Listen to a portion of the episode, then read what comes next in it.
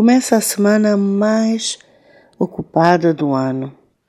A semana de Natal começa e traz toda a azáfama e a preocupação com os vários expedientes que são necessários para se fazer um Natal especial e para se ter um ótimo Réveillon.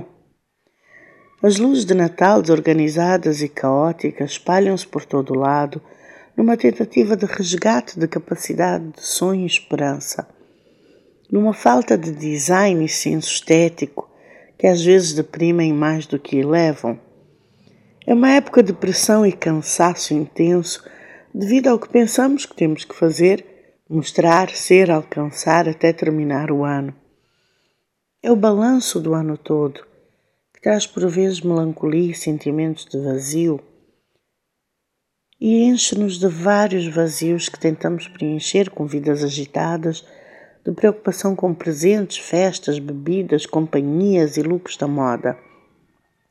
Vazios que se evitam para viver mais um dia na tentativa de se estar melhor, de se ser mais e de se fazer mais.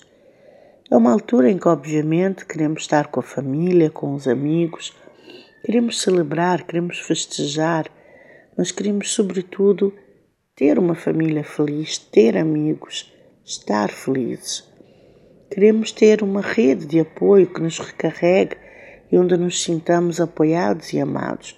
Mas muitas vezes esse também constitui um vazio, pois esse núcleo pode ser inexistente ou pode ser o local onde abundam relações e trocas tóxicas.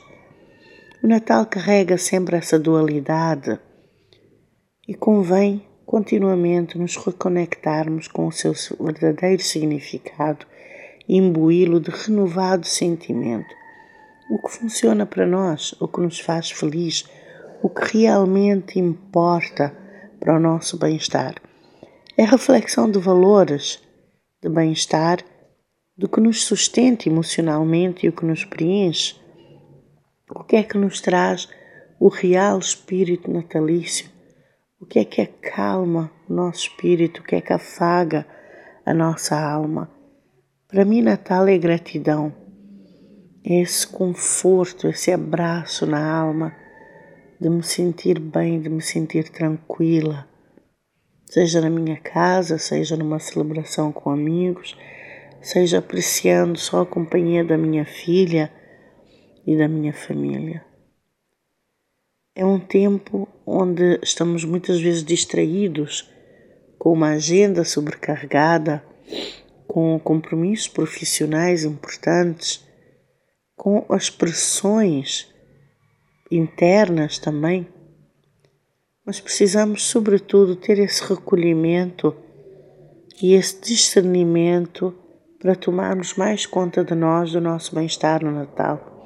Muita gente uh, sofre muito no Natal, passa muito mal por sentir que não tem o que precisa e isso traz muitas vezes sentimentos de fracasso. Pode ser material, pode ser emocional, pode ser eh, de gente à sua volta, mas muita gente sente que é um fracasso, principalmente nesta altura do ano. Então vamos prestar atenção também uns nos outros e ver o que é que o outro precisa, onde é que podemos ajudar, onde é que podemos contribuir para que todos nós tenhamos um Natal mais significativo, mais real. Um bom Natal e boas festas a todos.